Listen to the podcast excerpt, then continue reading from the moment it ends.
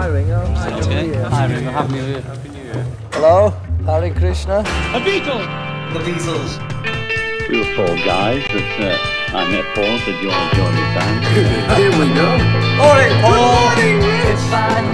When I was younger, much younger than today, I never needed anybody's help in any way. I'm Ringo and I play the drum. It's the Beatles.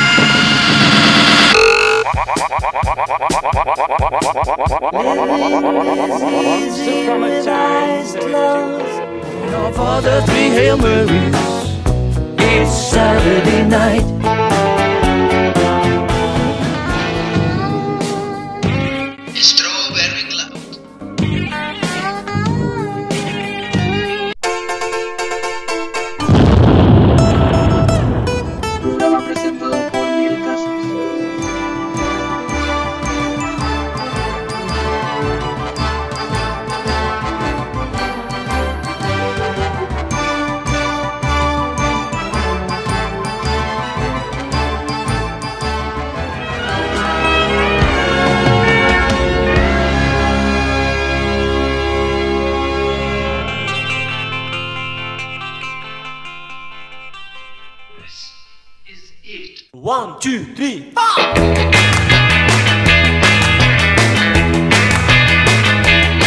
Muy buenas a todos, bienvenidos una tarde más a Strawberry Cloud, el podcast de los Beatles. Mi nombre es Neil Casas y seguimos con el segundo episodio. Para los oyentes verán que este es el tercero, pero no es así porque el primer episodio publicado lo estamos considerando como el capítulo piloto, un especial de Navidad que hicimos durante esas fechas y era nada más que un ensayo para ver la dirección que iba a tomar con este podcast. Así que ese episodio, que solo se puede volver a escuchar por Navidad, pues ahí queda. No creo que saliera mal, fue un buen episodio, pero era nada más que una prueba. Aclarado esto, vamos a mencionar de lo que vamos a hablar hoy y es algo especial porque vamos a empezar una serie de pequeños episodios donde vamos a hacer breves reseñas y vamos a contar la historia de todas y cada una de las canciones de los álbumes de los Beatles de manera oficial. De momento vamos a empezar por aquí. Digo lo de oficial porque justo estaba pensando en discos como Live at the BBC que tiene el tema I'll Be On My Way. Eso ya se verá cuando llegue el momento. De momento vamos a reseñar desde el disco Please Please Me hasta Let It Be Past Masters. Tengo pensado, y es algo que vamos a hacer seguro dentro de un tiempo, que es reseñar los discos enteros en conjunto de los Beatles, pero de momento nos vamos a centrar en las canciones y el tema de hoy es nada más ni nada menos que la canción que da apertura a la gran aventura musical del siglo XX, I Saw Her Standing There, primer tema del disco Please Please Me. One, two, three.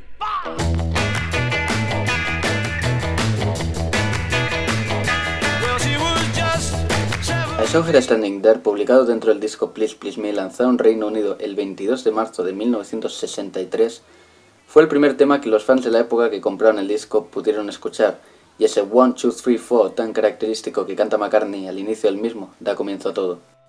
La razón por la que se incluyó ese conteo fue debido a que inicialmente para el disco se había pensado en que fuera grabado en directo, y el 1, 2, 3, 4 daba la sensación de estar sonando en directo.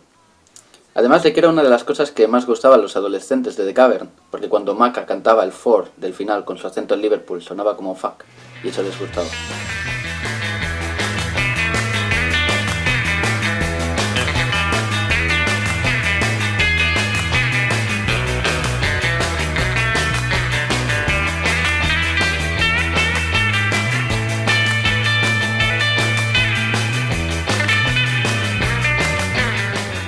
McCartney escribió la canción en septiembre del 62, inspirado en su novia de entonces, que era bailarina, y en el momento en que estaba conduciendo de vuelta a su casa después de un concierto de los Beatles en Lancashire. Inspirado también en la canción As I Roved Out o Seventeen con Sunday, una canción que él había escuchado en Liverpool en el 60, dos años antes. Paul sentía la necesidad de tener canciones con las que el público, mayoritariamente femenino, pudiera identificarse. El título original para la canción era Seventeen, y las primeras líneas que podemos escuchar en la canción, Well She Was Just Seventeen and You Know What I Mean, previamente eran cambiando el You Know What I Mean por She'd Never Been a Beauty Queen, cambio aconsejado por Lennon. Más tarde, cuando se le preguntó a McCartney en el 68 por las primeras líneas de la canción, Paul la tomó como ejemplo para decir que cómo de unas palabras escritas de forma casual pueden ser analizadas más tarde. People just take our music and you know in a line and we just sort of say yeah she was just 17 and they just they read everything into that you know she was a 17 year old nymphomaniac working on the streets of broadway.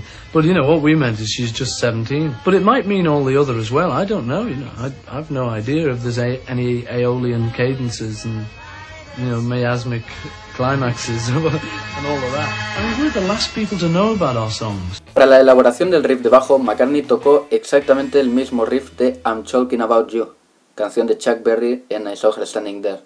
Lo tomó prestado y resultó muy efectivo, a lo que Paul más tarde se referiría a ello como que no hace falta que una canción tenga un riff de bajo original, las grandes piezas están ahí para tomar influencia.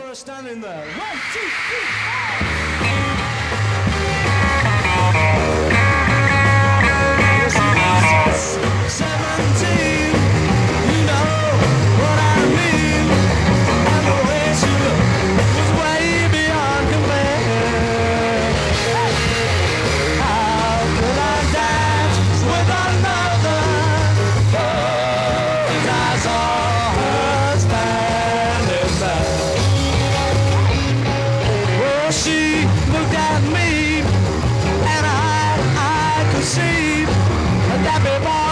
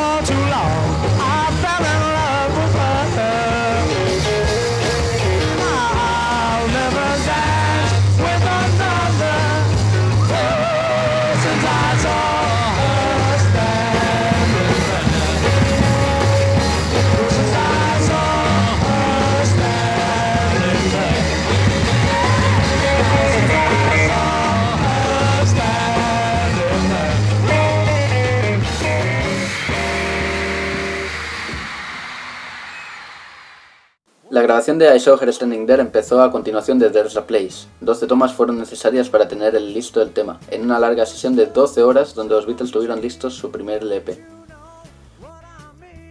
Como decíamos antes, en el momento de composición de la canción, Paul salía con la bailarina Iris Caldwell, quien curiosamente era hermana del cantante Rory Storm, en cuyo grupo estaba Ringo Starr, Rory Storm and the Hurricanes. Paul quiso darle la canción a Rory, pero nunca llegaron a un acuerdo. También intervino Brian Epstein, quien no quería que fuera para ellos, sino para los Beatles. La canción pasó a formar parte del repertorio de los Beatles en 1962. Era una de las dos canciones compuestas por Lennon y McCartney grabadas en el Live at the Star Club. La otra canción era Ask Me Why. Curiosamente, dentro de ese disco tan curioso aparece una versión de I'm Talking About You de Chuck Berry que hablamos antes. Una de las curiosidades no solamente del tema sino del álbum entero es que todas las composiciones originales de John y Paul para este álbum, Please Please Me, fueron acreditadas a McCartney Lennon, rareza dentro del crédito mundialmente conocido como Lennon-McCartney. Esta canción ha sido siempre uno de los mayores y más reconocidos éxitos del grupo. Se han hecho múltiples interpretaciones y versiones. Incluso John se animó a tocarla en Madison Square Garden junto a Elton John. Esa fue su última interpretación en un escenario para John. Fue cara B del single de I Want to Hold Your Hand que se lanzó en Estados Unidos en 1964, que dio el primer número uno del cuarteto en América. El primer cover de esta canción fue hecha por el cantante Duffy Power en 1963. Además de que esa canción ha sido versionada por grupos como Led Zeppelin, las Supremes y The Who, y existen docenas de otros covers en diferentes estilos e idiomas. Cuando los Beatles fueron inducidos al Salón de la Fama del Rock and Roll, George y Ringo, junto a grandes músicos como Mick Jagger y Keith Richards de los Rolling Stones, Bruce Springsteen o Bob Dylan, entre otros, interpretaron en directo una versión de I Saw Her Standing There. in England, um, during those very early days, just while the Beatles were recording their first songs, it was a real wasteland. England had nothing really to offer as far as pop music was concerned. The big hits here that came from England were things like Acapulco, Stranger on the Shore. This was what they thought of in England. And Midnight in Moscow by Kenny Ball. Now we all remember that one. Then we heard there was a group from Liverpool. Now, now, everyone talks about, you know, Syosset and Levittown, but I can tell you, Liverpool, this really. They had long hair, scruffy clothes, but they had a record contract. I Saw Her Standing There fue una de las canciones más interpretadas en directo por el grupo. La tocaron en casi todos los conciertos celebrados en las diferentes giras que hicieron desde finales del 62 hasta el 64. Y ya fue a partir del 65 que se dejó de incluir en el repertorio en directo del grupo. Incluso en el show de Ed Sullivan es una de las canciones seleccionadas que cantaron los Beatles y tocaron. Posteriormente, Paul McCartney ha seguido tocando la canción en sus conciertos en solitario hasta la actualidad. Dicho esto, vamos con el personal que estuvo presente en la grabación y mezcla de la canción, que fue el siguiente. Formación original de los Beatles, Paul McCartney, John Lennon, George Harrison y Ringo Starr, no podía ser otro.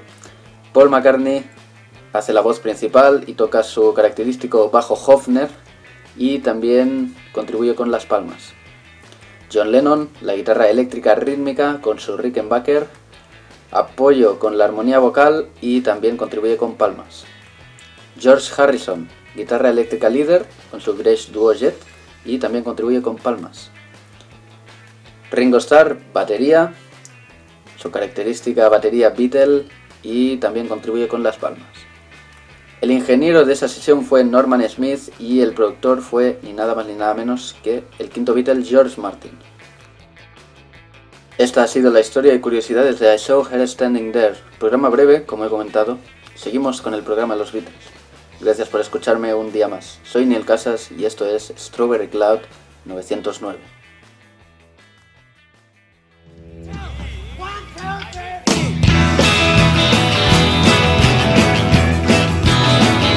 Well, she was